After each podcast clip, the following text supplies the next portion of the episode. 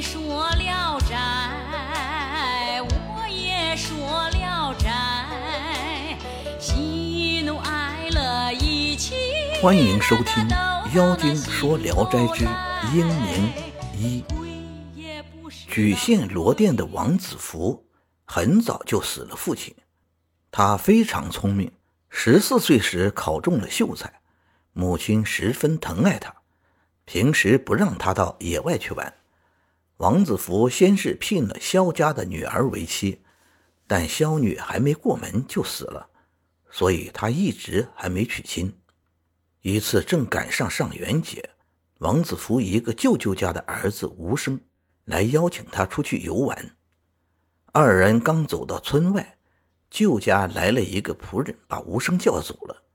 王子福见四下游玩的女子很多，便乘兴独自游逛。只见一个女郎带着个丫鬟，手里拈着一支梅花走过来。那女郎生得艳丽无比，脸上笑容可掬。王子服呆呆地注视着她，眼睛一眨不眨，竟忘了顾忌。女郎走过去几步后，回头看着丫鬟说：“这小伙子目光灼灼，像贼一样。”便把花扔到地上，说笑着径自走了。王子福捡起花来，惆怅了很久，像丢了魂一样，样样不乐地走回来。回到家中，他把花藏到枕头底下，垂着头，一声不响地睡下了，饭也不吃。他母亲十分忧虑，以为他着魔了，请来和尚、道士驱邪。王子福却病得更厉害，不久就消瘦下来。母亲又请来医生开方吃药，还是不管用，整天迷迷糊糊。母亲抚摸着他，问他得病的缘由。他默默不语，正好无声来了，王母便嘱咐他暗中询问儿子。无声来到床前，王子服见到他，流下泪来。无声近前说了些安慰的话，渐渐盘问起他的病由，王子服全都实说了，并请他替自己想想办法。无声笑着说：“你也太痴了，这有什么难办的？”我替你查访查访那女子，她既然徒步在野外走，必定不是大家闺秀。如果她还没定亲，事情当然好办。就是定了亲，咱们豁出去多花点彩礼，也会办成。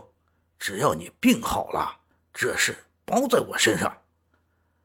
王子福听了，脸上露出了笑容。无声出来，告诉了王母经过。便开始四处探访那女郎的下落，但虽多方查找，仍没有一点头绪。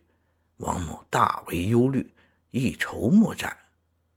王子福自无声走后，心情舒畅，也肯稍稍吃点饭了。过了几天，吴生又来了，王子福便问他事情怎么样了。吴生哄他说：“已打听明白了，我以为是谁呢？”原来是我姑姑家的女儿，还是你姨表妹呢？还没定亲。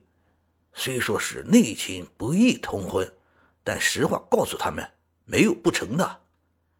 王子福喜笑颜开问：“他家住在哪里呀？”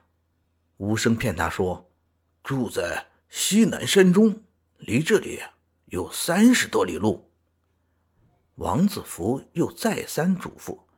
无声大包大揽的应承着走了。从此后，王子服饭量日增，身体一天天好起来。摸摸枕头底下的那只梅花，虽然枯萎了，但并没有凋落。王子服凝神摆弄着花枝，如同那女郎就在面前。又过了很久，王子福奇怪无声再不来了，便写了封请柬，让人去请。无声借故推脱不肯来，王子福十分生气，郁郁不欢。母亲担心他又要犯病，急急忙忙的给他提亲，但每次和他商量，他都摇头不愿，只是天天盼着无声来。无声一直没有音讯，王子福更加怨恨。转而一想，那女子的家离这里只有三十里路。何必仰仗他人呢？于是把那枝梅花掖在袖子里，也不告诉家人，自己一人负气去了。王子福孤孤单单的走着，也无处问路，只是望着南山走去。大约走了三十多里，已进入山中。只见乱山重叠，满目葱绿，令人神清气爽。山中静悄悄的，没有一个行人，只有弯弯曲曲的山路无声的伸向山深处。远远望向谷底，在丛花乱树中，隐隐约约有个小村庄。王子服便走下山，进入村中。村中房屋不多，都是茅屋，但非常干净整洁。